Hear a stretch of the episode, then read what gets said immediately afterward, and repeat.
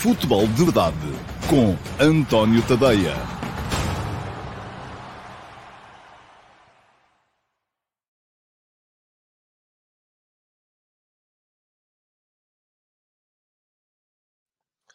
Ora, então, olá a todos, muito bom dia e sejam muito bem-vindos à edição número 759 do Futebol de Verdade. Hoje é terça-feira, dia 7 de março de 2023 e peço-vos mais uma vez desculpa pelo atraso. Hoje foram o quê? 5 minutos. Pois é, assim. Ah, estava mesmo convencido que hoje ia conseguir estar aqui a horas, até porque estive a preparar a resposta à pergunta na MUS com todo o, ah, o tempo e cuidado. Ah, além disso, ainda estive a responder a algumas pessoas que vi que já tinham deixado dúvidas que, com as quais depois não valia a pena estar a gastar tempo no, uh, no programa propriamente dito uh, e acabei por me atrasar quando dei por mim, já era tarde, ainda tinha que ir tomar ducha e vestir-me, essas coisas todas. Portanto, já sabem, uh, mais uma vez fica aqui o meu pedido de desculpas. Olhem, esta é uma das vantagens de eventualmente o futebol de verdade passar a ser feito em diferido, passar a ser gravado e colocado apenas no YouTube. A partir daí passa a ser programado e entra sempre a horas. nunca mais vai atrasar. Porquê? Porque aí as máquinas não falham, não são como nós, e eu tenho muito esta coisa de me atrasar sempre 5 minutos para tudo, e eu sei que é uma falta de respeito, por isso, mais uma vez, fica aqui o meu pedido de desculpa para uh, todos aqueles que estavam aqui à espera uh, do programa uh, desde o início. Bom, vamos lá. Não vamos, já que já gastei estes 5 minutos vossos e gastei-vos agora aqui mais dois a pedir desculpa, vamos embora, mas é com o programa andar para a frente, porque há muita coisa para falar aqui hoje e uh, queremos todos que isto acabe dentro do horário uh, mais ou menos normal, porque vocês têm que ir trabalhar e eu também tenho outras coisas para fazer. Vamos lá. Vamos começar, como sempre acontece no futebol de verdade, por olhar para aqueles que foram os primeiros a chegar e a deixar aqui perguntas. Tenho uh, atualmente a regra, e isto é muito volúvel e vai mudando, já sabem como é que funciona. Uh, vou responder aos primeiros cinco, há, aqueles que foram os primeiros cinco a deixar perguntas na emissão gravada, uh, perdão, na emissão em direto, e para serem um dos primeiros a deixar perguntas na emissão em direto, a melhor coisa que têm a fazer é, primeiro que tudo, inscreverem-se no canal, aproveitarem este link que eu vou deixar aqui, ou que vou deixar aqui depois uh, na uh, emissão gravada, e uh, clicarem em cima do botão que diz inscreve-te no canal, e depois disso também aproveitarem para clicar em cima do sino, ativarem as notificações, e assim, imediatamente, no instante em que eu programo a emissão, e hoje foi um bocadinho mais cedo, foi por volta das 11h30, Uh, vocês podem uh, ir logo lá ao live chat e deixar perguntas. Os primeiros cinco a deixarem perguntas, eu responder-lhes-ei. Portanto, vamos embora. Rui Santos foi o primeiro hoje. Bom dia, Rui. Já está no Estádio da Luz à espera do futebol. Aqui, estamos a ver aqui pela fotografia uh, do seu perfil. E perguntou ao Rui, Ten Hag disse esta semana que a situação de Cristiano Ronaldo não lhe tirou o sono. Acha que ele conseguiu dormir na noite do passado domingo? Olha, não sei se consigo dormir ou não. Eu, eh, eu, sabe que isso depende muito das pessoas. Eu posso ter uh, imensas coisas mal, coisas a desmoronar, mas se há coisa que, até porque durmo pouco, uh, que ninguém me tira, é o sono. A qualidade de sono é fundamental. Um, não sei se como é que é o Tenag, não sei se ele, depois de apanhar 7 a 0 do Liverpool, se conseguiu ter na mesma a tranquilidade para fechar os olhos e para conseguir descansar. Aquilo que me parece uh, um bocadinho mais uh, despropositado, Rui, é associar uma situação à outra. Quer dizer, o Cristiano Ronaldo foi o Cristiano Ronaldo, a situação do Cristiano Ronaldo já lá vai, já foi foi resolvida, foi bem resolvida pelo clube, do meu ponto de vista, uh, e a, a, questão, depois há uma, toda uma recuperação do Manchester United, que deixou a equipa numa boa posição, e à partida parece-me que vai estar pelo menos na próxima edição da Liga dos Campeões, que é mais do que conseguiu no ano passado, em que não conseguiu apurar-se para a Champions, uh, e depois agora há esta situação do jogo contra o Liverpool, aquilo que se sabe é que Ontem, segunda-feira, o Tenag chegou às 7 da manhã ao uh, campo de treinos em Carrington e que uh, os jogadores chegaram às 9 e foram submetidos a uma intensa sessão de, pelo menos, terapia de grupo para que a equipa possa ultrapassar este momento mais complicado. Isso foi o que transpirou cá para fora. Agora, há muita polémica, naturalmente, à volta das coisas, o comportamento do Bruno Fernandes, aquilo que o Casemiro fez ou não fez durante o jogo, enfim, uh, muitas coisas que têm estado a ser faladas por aí. E a questão é de se, enfim, perceber que a coisa vai, vai seguir em frente. Enfim, a época vai seguir em frente e o que é preciso mesmo é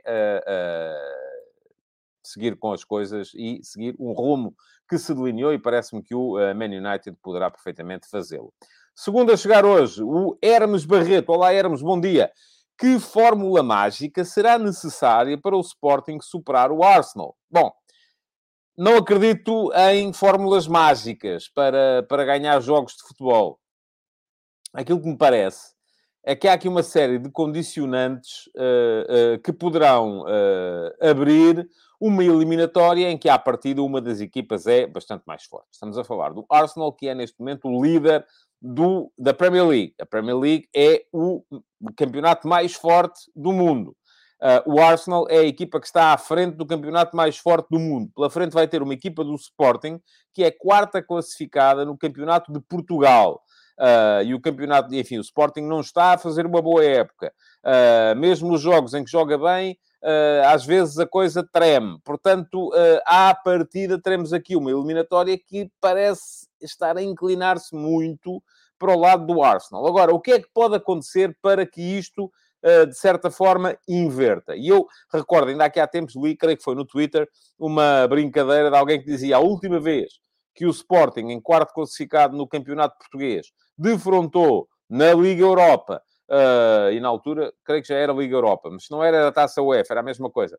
Uh, o, o, primeiro classificado da Premier League foi um Sporting Manchester City, em 2011, 12 ou 12, 13, também não sei de cor, uh, e o Sporting passou a eliminatória. Ganhou por 1 a 0 em Alvalade, gol de calcanhar do Xandão, disso recordo-me perfeitamente, e depois perdeu por 3-2 no Emirates, uh, sendo que uh, nesse jogo esteve a ganhar por 2 a 0. E mesmo assim, depois a coisa ainda se complicou uh, e o, o, City ainda conseguiu virar para 3-2 e ficou a um golo de poder passar a eliminatória que o Sporting passou pelos golos fora. Ora, o que é que pode acontecer agora que terá acontecido também nessa altura? Algum menosprezo por parte daquela que é a equipa mais forte. Enfim, é possível que o Arteta vai ter um jogo complicado contra o Fulham no próximo fim de semana, acabe por não trazer o seu 11 principal, eh, poupa um, dois, três, quatro jogadores, vamos a ver, o Sporting também não vai ter o Ugarte, portanto, também não vai ter o seu 11 de gala. Uh, depois também mesmo que seja de forma subconsciente, os jogadores uh, do, do, do Sporting se empolguem mais do que o habitual, como fizeram, por exemplo, no jogo contra o Tottenham uh, em Alvalade e ganharam-no por 2 a 0. E do outro lado, a equipa do, do, do, do Arsenal tem uma má noite. E depois há as condicionantes táticas e estratégicas. Eu creio que o Sporting, mesmo não tendo o Garte, que é uma falha importante para a equipa do Sporting, uh, mesmo sendo forçado, como eu estou convencido que vai acontecer, a jogar outra vez com o Pedro Gonçalves na zona do meio campo, enfim, pode ser que apareça ao tão longo, mas uh, tenho mais dúvidas, que, que eu ainda não foi titular vez nenhuma. Um, vai ter que ser um Sporting a jogar um bocadinho mais baixo no campo, um bocadinho mais fechado, com boa capacidade de saída, uh, para explorar eventualmente o disposicionamento de uma equipa adversária que gosta de ter a bola e que também, oh, naturalmente, se desequilibra quando tem a bola, como todas as equipas que são criativas no seu processo ofensivo. Terceiro, Jorge Fernandes, bom dia. O fim da Bessade é uma excelente notícia, diz o Jorge, e eu concordo, uh, enfim, não gosto de ver acabar nada, não é por ser o fim da Bessade, é por tudo aquilo que ele diz a seguir. Acaba-se com a confusão do público em geral entre a Bessade e o clube de futebol, os belenenses. Mas depois acrescenta que nos adeptos do Belenenses essa dúvida nunca se colocou. Pois não, não sei. Enfim, nunca.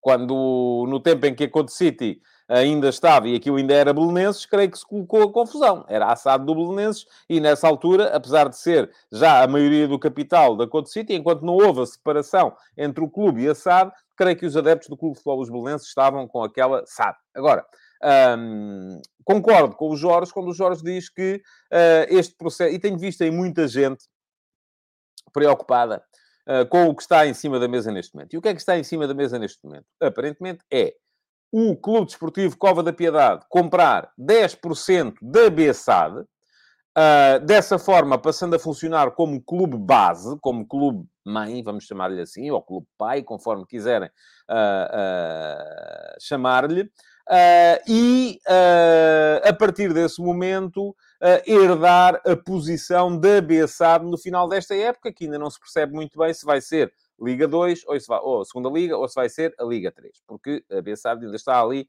uh, empenhada na luta para fugir à despromoção da, Liga, da segunda Liga para a Liga 3.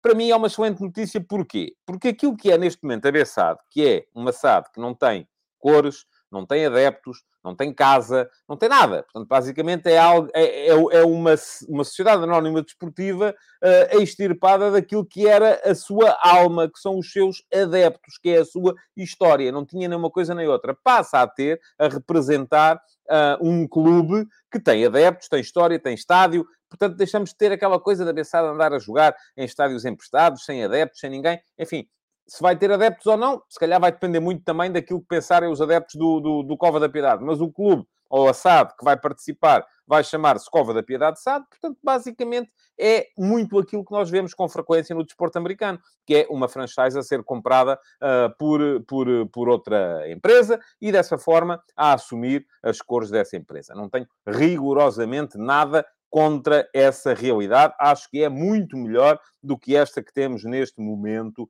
na BSAD. João Moreno, bom dia. O que acha do Arsenal a número 8? Já falámos nisso ontem, João. O João, se calhar, ontem chegou tarde. Geralmente costuma chegar tarde, porque tem, naturalmente, outros a fazer. Enfim, não estou aqui a puxar-lhe as orelhas por causa disso. Um, aliás, o João disse, uh, ele disse mesmo hoje que hoje, uh, tinha dito antes disso, que hoje provavelmente ia conseguir estar em direto. Um, e pergunta-me se o Arsenal não se complementa melhor na ala, como tem sido, ou ele, o número 8, não mudou o chip, até porque da forma como o Benfica joga, não convém sair daquela posição muitas vezes. Não, João. Eu acho que um, a minha ideia a esse respeito é muito simples. Eu acho que há jogos, e jogos da Liga dos Campeões, admito perfeitamente uh, contra adversários uh, da mesma igualha, contra adversários mais fortes, em que seja importante, sobretudo, manter a capacidade para equilibrar. Admito perfeitamente que o Arsenal jogue nos três da frente, ou nos quatro da frente, vamos chamar assim, portanto, os três que apoiam o ponta de lança. Jogos do Campeonato Português contra equipas que se fecham, contra equipas que mantêm o bloco baixo, contra equipas que uh, se defendem com linhas de 5 e linhas de 6 e que mantêm, sobretudo, pouco espaço entre linhas, é preciso ter ali alguém com é preciso ter complementaridade, aquilo que eu chamei aqui ontem, e vou repetir, complementaridade de características. Isto é, se lá está o João Mário, que é um jogador que gera bem os ritmos, que equilibra bem, que se junta muitas vezes aos dois médios para fazer terceiro médio, que tem uma boa leitura de jogo do ponto de vista tático. Se lá está o Rafa ou o Gonçalo Guedes, que são jogadores que metem aceleração, o uh, Gonçalo Guedes mais no espaço, o Rafa mais com bola no pé, mas são sobretudo jogadores de aceleração, uh, é importante ter um jogador diferente, um jogador com capacidade para meter ali o um para um, para ir para cima do, do opositor direto, para o driblar, para o encarar, para ter o descaramento de uh, ir para cima dele. E isso, por isso mesmo esse jogador é, é não me parece que haja na, no plantel do Benfica ninguém que faça melhor isso do que o David Neres. Uh, em jogos de campeonato português, eu creio que a complementaridade e a soma destas três características acaba por ser o ideal para o Benfica. Ter ali o Arsenal acaba por ser um convite a que os jogos fiquem mais bloqueados, mais equilibrados. E o Benfica em Portugal quererá, sobretudo, é desequilibrar. Agora, depois, e aliás, se bem se lembra, a primeira vez que o Arsenal apareceu a jogar por ali foi em Paris contra o PSG. Porquê? Apareceu a jogar na meia esquerda porque era importante barrar travar as subidas ao Ashraf Hakimi, uh, que é o principal, é um dos principais desequilibradores deste trás do jogo do Paris Saint-Germain, e, portanto, uh, aí fez todo o sentido. Uma coisa é jogar com o Arsenal como atacante na, na meia esquerda em Paris contra o Paris Saint-Germain, outra coisa é fazê-lo em casa contra o Famalicão, que vai aparecer com uma linha de seis homens atrás e, portanto, muito mais difíceis de suplantar. Último dos que, daqueles a quem vou responder hoje, é o Mário Vidal. Uh, bom dia, Mário. Como pode um treinador gerir um jogo que já está quase ganho? Enfim, o jogo não está quase ganho. A eliminatória, sim, está muito bem encaminhada. Como o do Bruges, quando tem quatro jogadores fulcrais a um amarelo da punição. Uh, esse é um dos aspectos que pode tornar o jogo de mais logo interessante, o Benfica Bruges de mais logo interessante. Otamendi, Florentino, João Mário e Gonçalo Ramos estão a um cartão amarelo da suspensão. Se virem um cartão amarelo hoje, não jogam a primeira mão dos quartos de final, isto presumindo, como todos presumimos, que o Benfica se vai qualificar, porque já ganhou por 2 a 0 fora, teria que acontecer aqui uma hecatombe para o Benfica não seguir em frente. Agora, aqui a questão é a seguinte, e é muito simples. O que é que é melhor para o Benfica? Há a expectativa no Benfica de, eventualmente, vindo a ter, uh, uh, vindo a qualificar-se para a próxima fase, de manter estes quatro jogadores uh, tapados a um amarelo da suspensão até ao final da presença do Benfica na competição? Ou não? Ou é melhor ir gerindo as ausências e, eventualmente, admitir uh, que falhe um no próximo jogo, falhe um depois no outro a seguir, uh, eventualmente, se o Benfica depois chegar às meias finais, que falhe outro, enfim, e, e é ir gerindo as ausências. É claro que se pensarmos aqui na seguinte maneira, vão os quatro ver cartão amarelo hoje, uh, e isto pode ser uma hecatombe para a primeira mão dos quartos de final, concordo que seria, mas se calhar, se um deles vir amarelo hoje, outro vir nessa primeira mão dos quartos de final, vai dar para gerir um bocadinho melhor as ausências. Agora, uma coisa lhe garanto, a maneira de gerir não é dizer aos jogadores é para vocês tenham cuidado e não façam faltas. Porque, uh, enfim, também depende um bocado dos jogadores.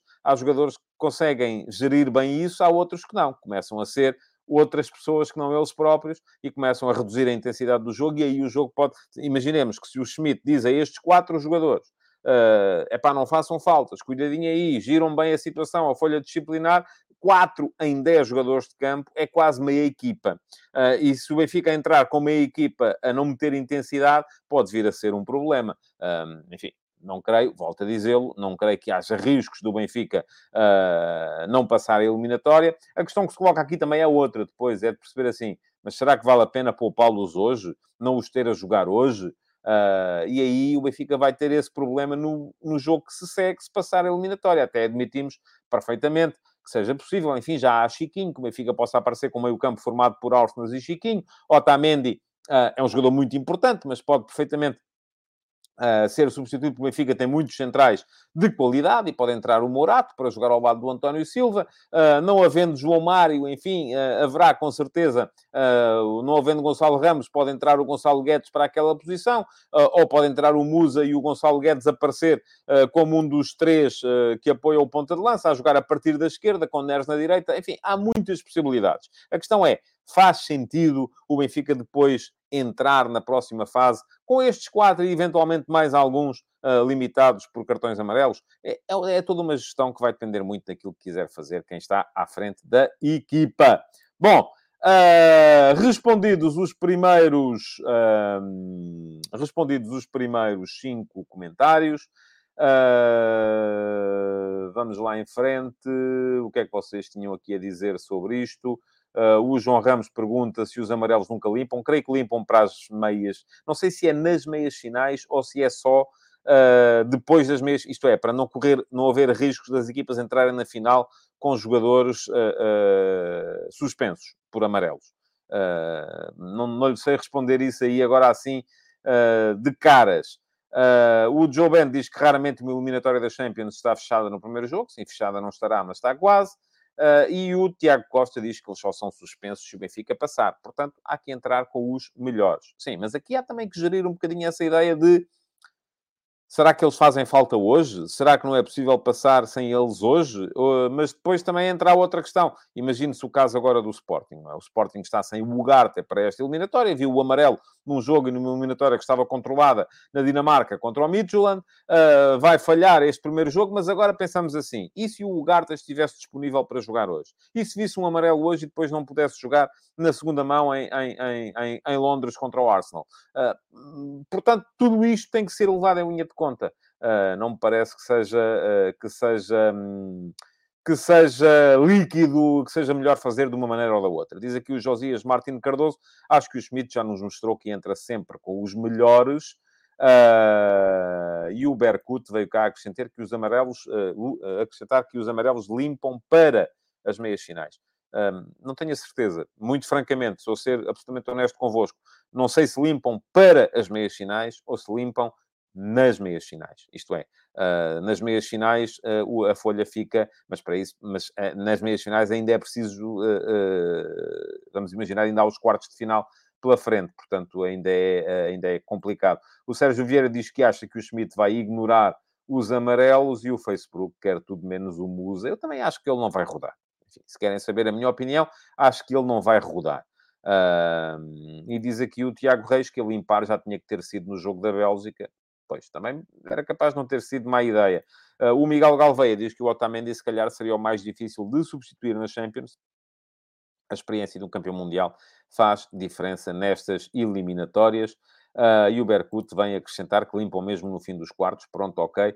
Uh, muito bem. Uh, o José Neto também acrescenta a mesma coisa, que os amarelos limpam para as meias finais. Um, pronto, então vem. Vamos em frente. Vamos em frente. Temos a pergunta na MUS para responder. Hoje é terça-feira, portanto, volta a haver pergunta na MUS. Antes de lá chegar, Uh, Deixem-me só uh, colocar a passar aqui em rodapé o endereço do meu Substack, é tadeia.substack.com. Está a passar aqui uh, e quem quiser depois na emissão gravada aproveitar o link que vai ficar, ele vai ficar aqui para poderem aceder e subscrever. Uh, para quem perguntou quando é que sai o inquérito de Google Forms a propósito do futebol de verdade, a minha promessa é que será esta semana. Já tinha dito no programa de ontem que não ia poder ser uh, ontem nem hoje, porque tinha as tardes ocupadas. Uh, vou tentar que seja amanhã, quarta-feira, ao final do dia. Vou tentar, uh, mas uh, se não conseguir, será com certeza na quinta. Uh, e vamos ter todo o tempo do mundo para poder responder, a, porque, enfim, o futebol de verdade é uma coisa, o Substack é outra coisa, mas elas estão intimamente ligadas. É tudo o meu trabalho. Eu quero crer que as pessoas que estão no Substack são muitas pessoas também que estão aqui no futebol de verdade e, portanto, pergunto-vos, através do Substack, uh, o que é que vocês acham que deve ser feito com o futebol de verdade. E lá está para terem a certeza que recebem o inquérito e que podem ter uma palavra a dizer nessa matéria, não há nada como, uh, não há nada como uh, fazerem a subscrição, nem que seja gratuita, uh, porque a subscrição gratuita garante que vão receber o inquérito e que podem responder a ele. a subscrição gratuita garante também muito mais coisas, como a maior parte dos textos, ou pelo menos o início até dos textos que são para subscritores uh, premium. Uh, e, uh, além disso, quem quiser fazer a subscrição premium paga 5 euros por mês. E há muitas pessoas que estão aqui que eu sei que são subscritores premium, pagam 5 euros por mês e, além de poderem receber todos os textos na íntegra, podem ainda aceder ao meu canal de Telegram, onde recebem os textos lidos por mim e podem entrar no meu servidor de Discord Discord, onde nós mantemos várias chatrooms uh, para irmos debatendo coisas uh, relacionadas com futebol e não só, porque também há lá chatrooms sobre outras modalidades. Portanto, há para todos os gostos e para todos os fregueses. Vamos lá então. Pergunta na MUS para hoje. Uh, cá está ela. A pergunta na MUS de hoje veio do Gonçalo Aguiar. E o Gonçalo Aguiar deixa a seguinte questão. Como olha para a luta da manutenção na Primeira Liga? Quem é que parte em vantagem entre Marítimo, Santa Clara, Passos de Ferreira ou até mesmo Estoril, tendo em conta o calendário que falta jogar ainda e a qualidade do futebol apresentado até agora? Muito obrigado. Obrigado eu, Gonçalo, pela sua uh, pergunta. Ontem falámos aqui da luta pela despromoção na Premier League. Uh, e, enfim, fui apanhado meio de surpresa, portanto, não, não tinha assim. Agora, hoje não. Hoje, a pergunta na MUS tem essa vantagem, é uma pergunta que é feita na emissão gravada, e vocês já sabem, vão à emissão gravada do programa de hoje, no fim dele acabar, e deixem lá perguntas na caixa de comentários. Não só ajudam no algoritmo para o programa aparecer a mais gente, como também são candidatos a ter a vossa pergunta escolhida como pergunta na MUS para amanhã, e se a vossa pergunta for escolhida como pergunta na MUS para amanhã, isso dá-me tempo para preparar a resposta e dar aqui uma resposta um bocadinho mais.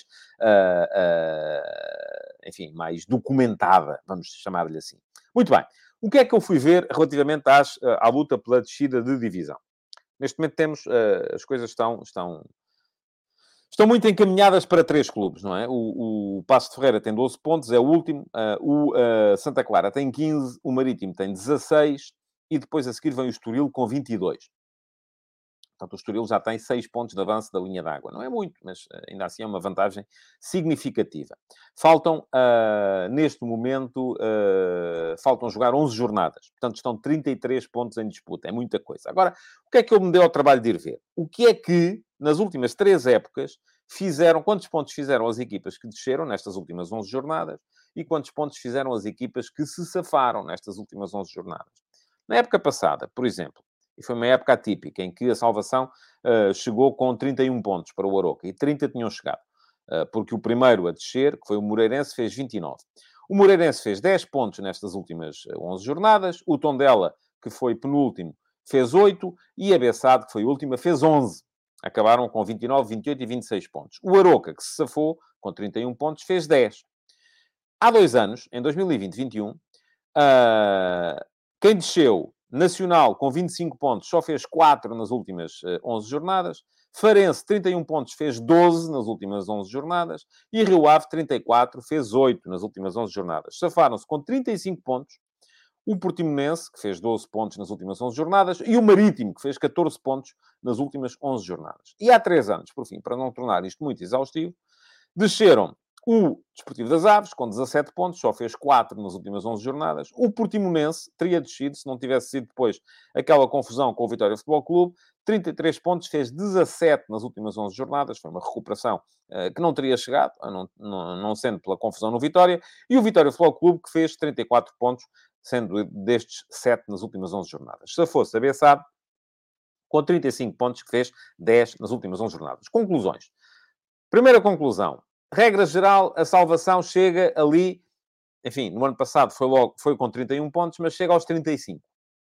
Segunda conclusão, para se safar, uma equipa tem que fazer entre 10, 11, 12 pontos nestas últimas 11 jornadas.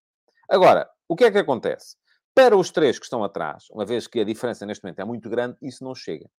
Para chegar, se o Estoril fizer 11 pontos nestas últimas 11 jornadas, e não é complicado, não é assim tão complicado que os faça, porque o Estoril, enfim, vai jogar fora com o Porto, vai jogar fora com o Braga, vai jogar fora com o Benfica, mas restam-lhe depois 8 jogos, seis dos quais em casa e dois contra adversários diretos, para ganhar 4. Ganhando 4 destes 8 jogos, ganhando 4 destes 6 jogos em casa, o Estoril faz logo à partida 12 pontos e com 12 pontos a somar aos 22 que tem neste momento passa a ter 34.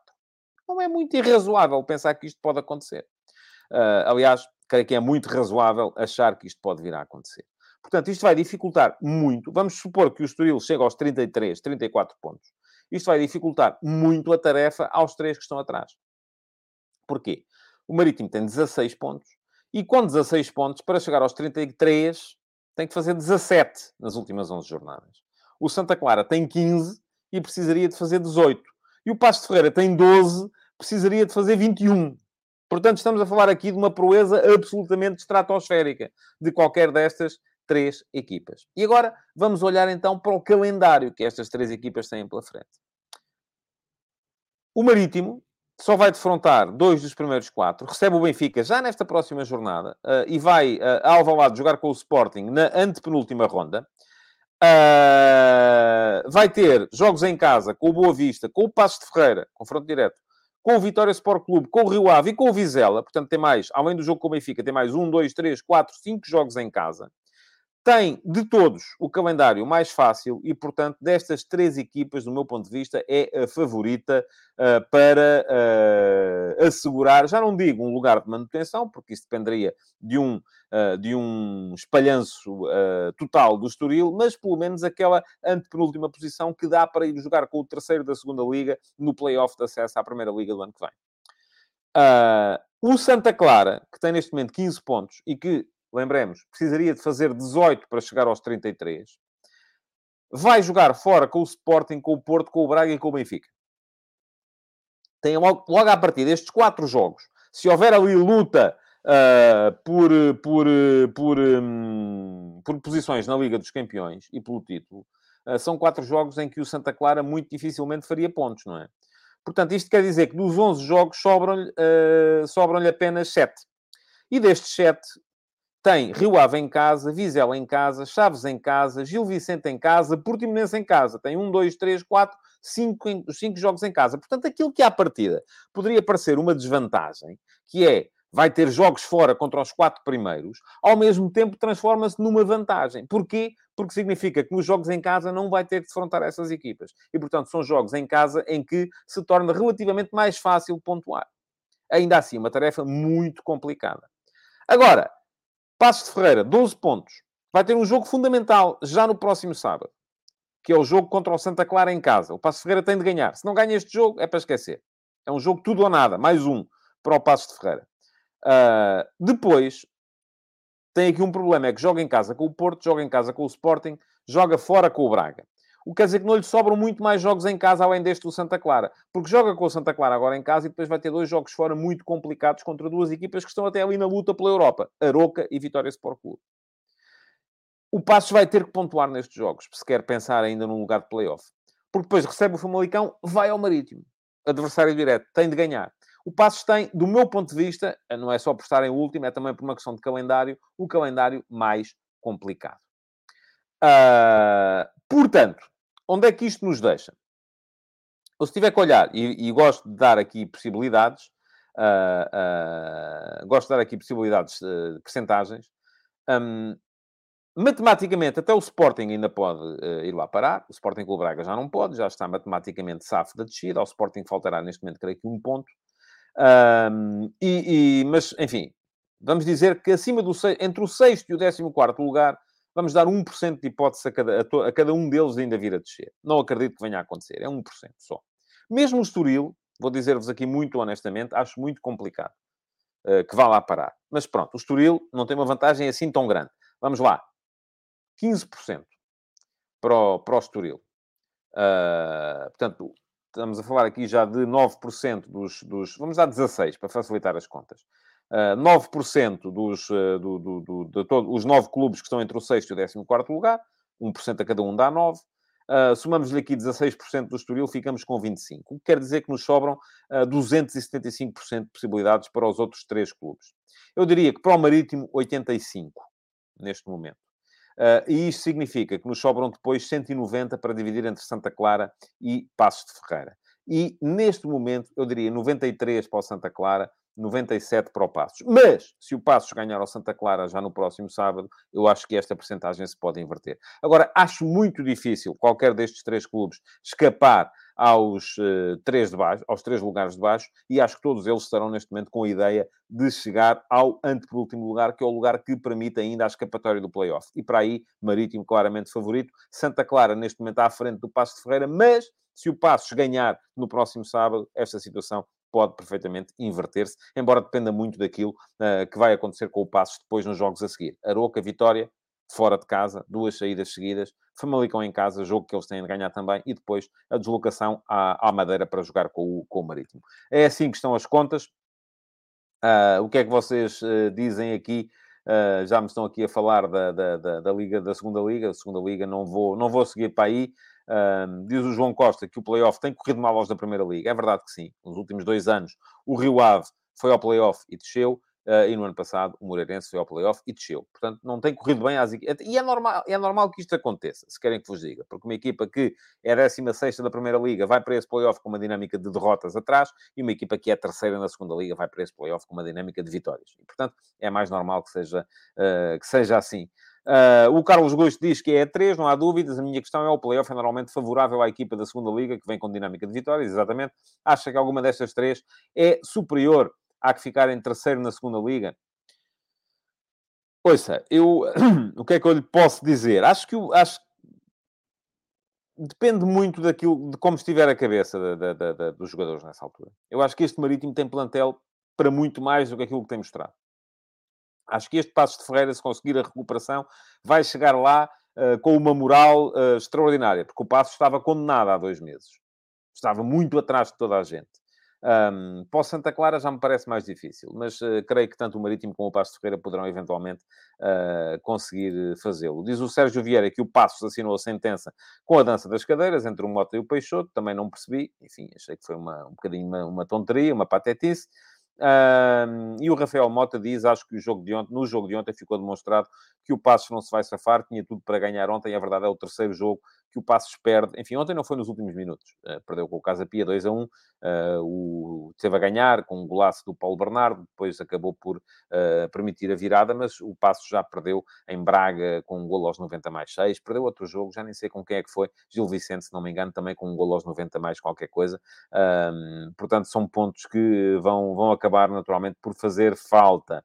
Uh, diz o Luís Mendes que o Passos, na melhor das hipóteses, só chega ao playoff. Eu creio que isso é válido para o Passos e também creio que é válido para o Marítimo e para o, e para o Santa Clara.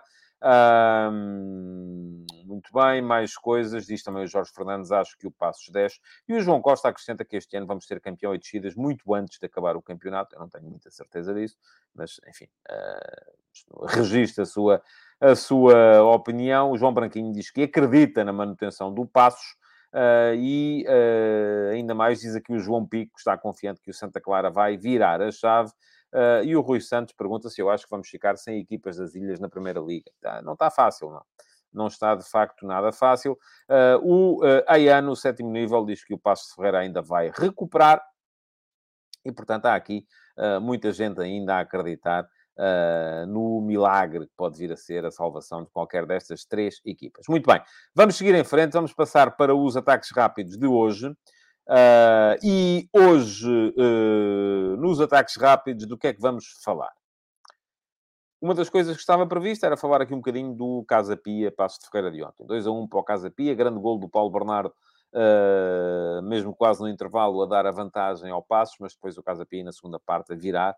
Uh, Casa Pia ainda tem hipóteses de chegar a uma posição europeia. Uh, vamos ver, eu acho que a equipa está a perder gás. Uh, quanto ao passo, o jogo de ontem era muito, muito, muito importante, mas, enfim, vai ser absolutamente fundamental o jogo do próximo sábado, tal como vos estava a explicar aqui atrás.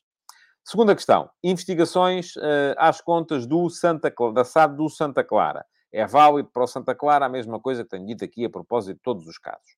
Há suspeitas, neste caso de uh, fraude fiscal, uh, é esperar que as coisas sejam investigadas, investigue-se, e digo sempre a mesma coisa, investigue-se até ao fim e depois, se houver uh, culpa provada, que se puna, doa a quem doer. E, enfim, tenho aqui depois algumas questões que têm a ver com a possibilidade de haver punição desportiva, uh, embora em Itália, por exemplo, isso tenha acontecido com a, com a Juventus.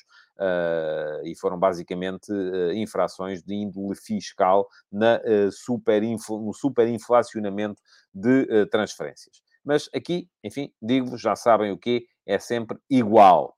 Depois ainda, ontem, o Fulham perdeu, uh, o seu jogo e uh, vendo a coisa na perspectiva da equipa do Marco Silva, é uma pena, porque tinham a possibilidade de se aproximar ainda mais e eventualmente de uma luta, da luta por um lugar na Liga dos Campeões.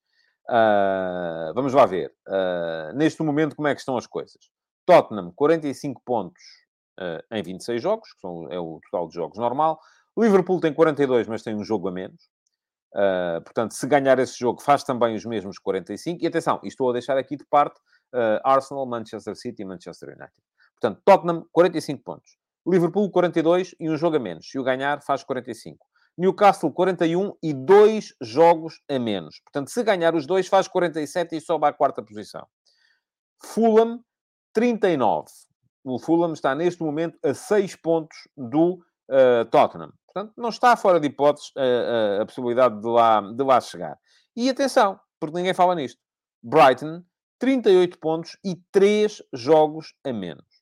Ora, 3 jogos a menos são 9 pontos. Se o Brighton, por hipótese, e atenção, está, o Brighton já uh, estava muito bem e continua muito bem, uh, depois de, de, ter perdido jogadores, ter perdido treinador, enfim, está tudo a correr muito bem na equipa do Brighton Hove Albion se ganhar estes três jogos, passa a ter 47.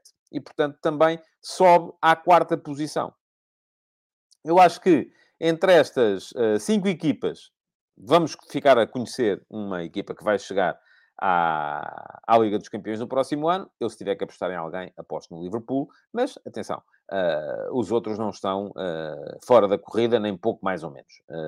O que é que vocês dizem aqui sobre o tema? O Josias uh, vem só realçar que o Brentford está a fazer muito boa época. O Jorge Fernandes, que o Fulham não tem jogadores para ir mais longe. É uma boa equipa. Também acho que é muito complicado.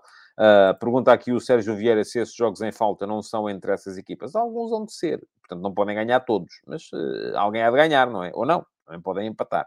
Uh, o José Costa diz que o United vem por aí abaixo. Não estou nada convencido disso. Aliás, não acredito que isso venha a acontecer. Uh, e pergunta aqui o João Branquinho se o Chelsea chega à Conference League. Vamos a ver. Uh, são 11 pontos para a Liga dos Campeões, para a Conference League talvez ainda dê, mas é preciso que a equipa comece a jogar muito mais do que tem jogado até, até aqui. Ok, vamos lá. havia aqui mais coisas. Uh, mas são coisas que, muito francamente, não me interessam, porque, enfim, uh, aqui o Abel Freire dizer que o uh, Darwin era um flop. Não, aqui a mim nunca me ouviu dizer que era um flop, portanto, volto a dizer aquilo que digo sempre. Se vocês querem comentar as afirmações dos outros comentadores desportivos, vão falar, por favor, com os outros comentadores desportivos. Eu aqui uh, sou responsável por aquilo que digo. E às vezes engano. Aliás, são mais vezes do que aquelas que eu gostaria. Agora, já me bastam aquelas em que eu me engano. Não tenho que estar também agora aqui a levar uh, com o, os enganos dos outros. Não, uh, francamente, não, não me parece que seja essa, uh, o, seja esse o propósito deste, deste programa. Pergunta aqui o José Costa. Quem é que passa? Chelsea ou Borussia Dortmund? Uma pergunta muito difícil. Uh, e vamos lá, vamos lá falar desse jogo também ainda aqui nos ataques rápidos, para depois deixarmos uh, o ataque organizado apenas para o Benfica Bruges. O Borussia Dortmund vem uh, com uma vantagem de 1 a 0 do jogo da primeira mão. portanto, o Chelsea precisa, primeiro que tudo, de ganhar o jogo, o que pode ser um problema o Chelsea nos, nos, uh, nos, jogos que fez em 2023, e foram 1, 2, 3, 4, 5, 6, 7, 8, 9, 10, 11, 12, só ganhou duas vezes, e foram ambas por 1 a 0. Nunca marcou mais de um golo, e hoje, se quer evitar os penaltis, vai ter que marcar pelo menos dois. E há uma outra questão. Desde 2014 que o Chelsea não vira uma eliminatória da Liga dos Campeões. A última vez que lhe aconteceu foi precisamente em 2014, perdeu por 3-1 na primeira mão em Paris com o PSG e depois ganhou a segunda mão em casa por 2 a 0. Já lá vão quase 10 anos. O Chelsea não está num bom... Mas atenção, o Chelsea tem muita qualidade. Muita qualidade.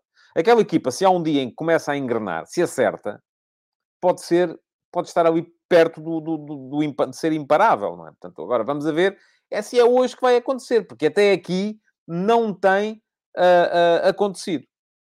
Uh, poderá ser hoje? Pode, pode sempre acontecer. Nunca se sabe quando é que vai acontecer. É provável que seja hoje? Vou já dizer-vos aqui, não. Acho improvável. O Borussia Dortmund está num momento extraordinário.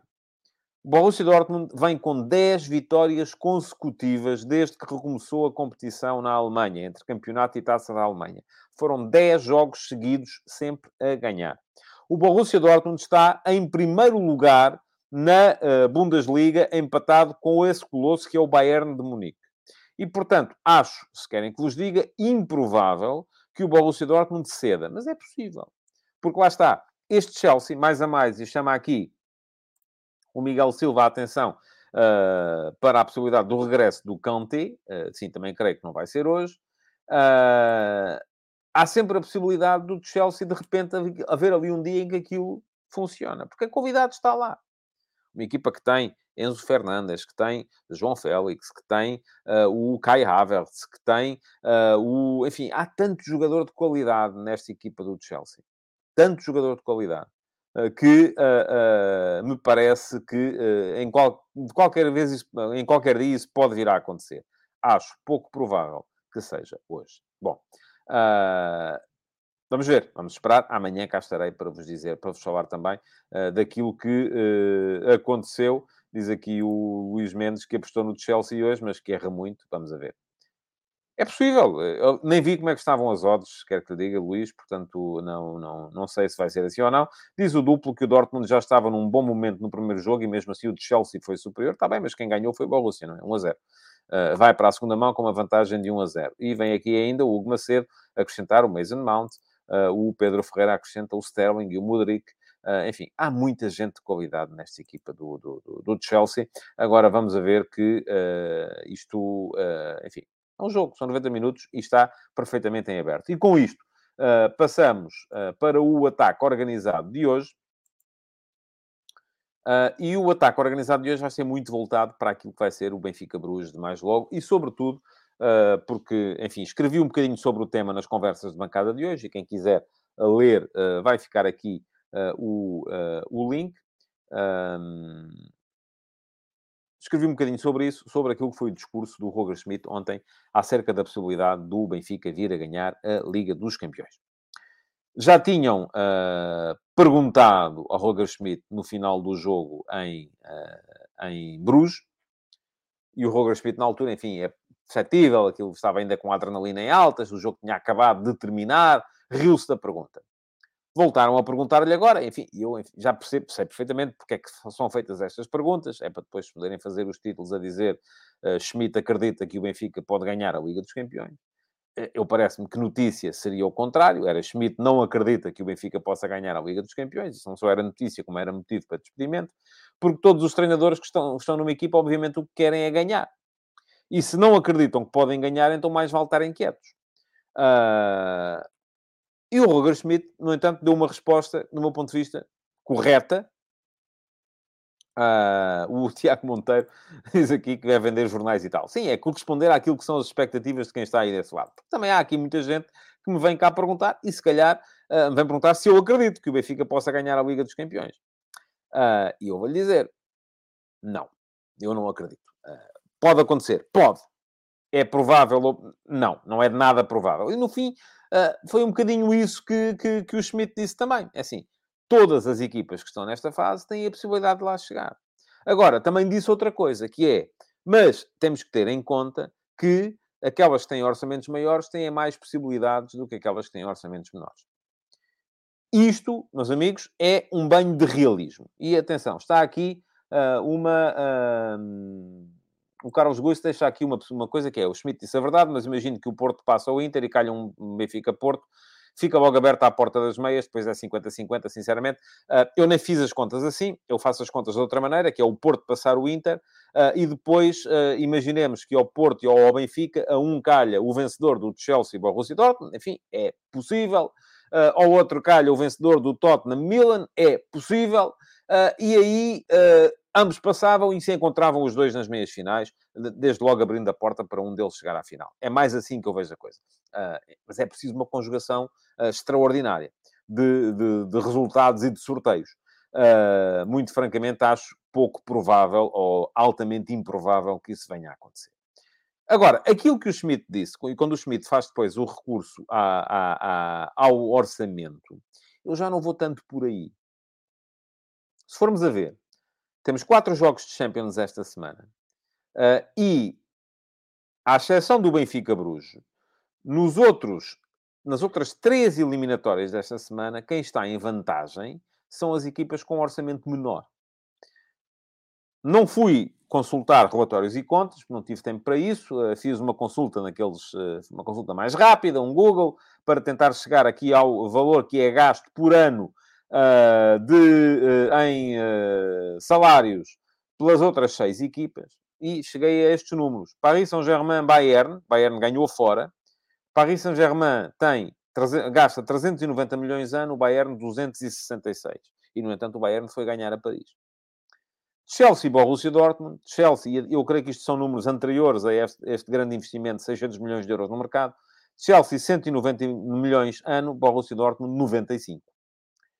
Tottenham-Milan, Tottenham 113 milhões ano, Milan 80. E, no entanto, o Borussia Dortmund ganhou 1 a 0 ao Chelsea em casa e o Milan ganhou 1 a 0 ao Tottenham em casa. Portanto, até podemos estar aqui perante uma situação em que uh, passam as três equipas que têm menores orçamentos. Agora, depois há aqui outras questões a ter em conta.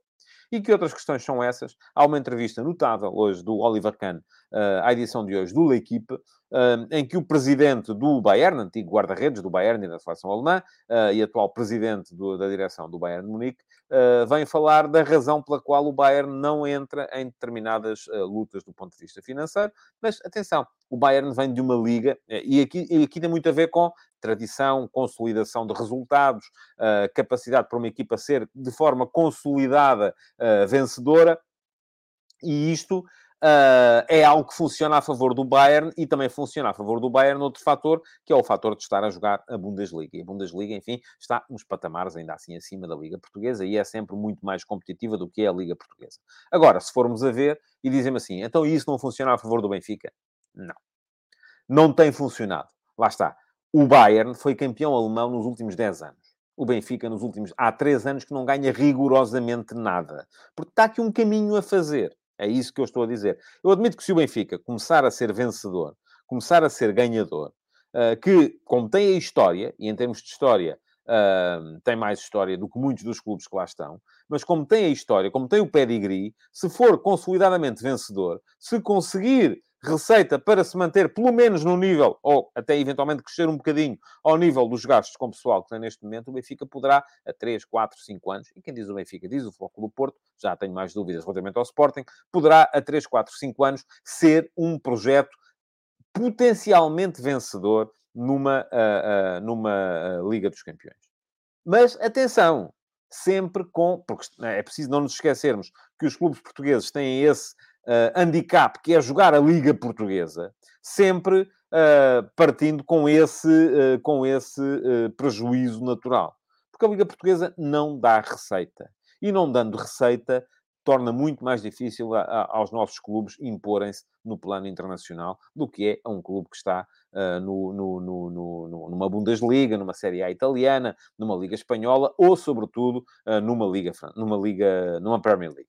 Já não é tanta Liga Francesa, enfim, a Liga Francesa não dá assim tanta, uh, tanta, tanta receita. Bom, em relação ao jogo de logo, já falámos aqui há bocadinho, eu acho que o Roger Schmidt vai jogar com, com o 11 habitual também creio que ele não vai poupar os jogadores, apesar de, eh, enfim, disse, escrevi hoje de manhã que o Benfica está com pé e meio nos quartos de final, eu acho que está já uh, com os dois pés e falta-lhe a unha do dedo mindinho, porque, muito francamente, este Bruges, uh, desde que uh, voltou do Campeonato do Mundo, em 13 jogos só ganhou dois. Empatou 7, perdeu 4 é uma equipa que não se tem encontrado, é uma equipa que está num momento particularmente negativo. Uh, o Parker está uh, a tentar uh, evitar a chicotada psicológica e seria para o Bruges entrar no terceiro treinador da época. Portanto, parece-me que o Bruges não está de todo em momento de poder vir à luz discutir eliminatória. É uma equipa que não tem aquele que é, do meu ponto de vista, o seu jogador mais desequilibrador, o Skov Olsen, já não jogou o jogo da primeira mão, mas tem, podem dizer-me, ok, tem jogadores interessantes, tem, sem dúvida nenhuma. Yaramchuk é um ponta de lance interessante, o Jutglai é um ponta de lance interessante, não sei qual dos dois vai jogar, se é que joga algum. Em Bruges, por exemplo, não jogou nenhum nem outro de início. Um, o, o, o, Buchanan é um extremo também interessante, do meu ponto de vista. O Fanakan é um excelente médio. O Onyedika é um médio centro de boa qualidade. Agora, a questão é que isto, em termos de, uh, uh, de, de, de conjunto, não tem estado a funcionar. E nós já vimos este ano um super Bruges, o Bruges que foi ganhar ao Dragão, ao Futebol Clube Porto por 4 a 0. O Bruges que eliminou o Atlético de Madrid uh, e o Leverkusen uh, da, da Liga dos Campeões. Mas já vimos depois também um Bruges muito débil, que foi aquele que perdeu em casa com o Porto por 4 a 0, aquele que perdeu uh, na Luz, na Luz não, perdão, em casa com o Benfica por 2 a 0. E vamos ver como é que vai ser o Bruges de hoje. Quanto ao Benfica, já vos disse, acho que vai ser o 11 do costume. Não creio que Schmidt... Schmidt não tem essa tradição geralmente não poupa os jogadores, nem por razões físicas, nem por razões uh, disciplinares, portanto, creio que vai com o 11 do costume, uh, e a partir do momento em que tiver, aí admito que sim, a partir do momento em que tiver uh, a eliminatória segura, e eu acho que basta marcar um golo e estar em vantagem no jogo de hoje para ter a eliminatória segura, poderá então sim começar a, começar a gerir a equipa daí para a frente. Bom, amanhã cá estarei para vos falar do jogo, antes disso vou estar logo à noite na RTP, no 360, no final do jogo, para fazer ali logo uma primeira abordagem à partida. RTP3, uh, ah, assim que o jogo acabar, podem sintonizar que eu vou lá estar. Uh, e, um, além disso, o que me falta dizer-vos é pedir-vos que deixem o vosso like na emissão de hoje e que vão, por favor, à emissão gravada para deixarem um comentário, nem que seja para dizer olá, boa tarde, vim só aqui para o algoritmo, para enganar o algoritmo. Pronto, há muita gente que faz isso, eu acho piada, ah, porque quanto mais gente comentar, quanto mais comentários lá estiverem, mais hipótese há do programa ser mostrado aos vossos amigos e às pessoas com quem vocês se relacionam. Portanto, e de aparecer a mais gente também nas sugestões que o próprio YouTube vai dando. E é importante uh, que este uh, programa comece a ganhar um bocadinho de tração para que isto se justifique. Bom, muito obrigado por terem estado todos por aí. Uh, já sabem, amanhã estarei de volta para mais um Futebol de Verdade. Até lá. Futebol de Verdade. Em direto de segunda a sexta-feira, às 12h30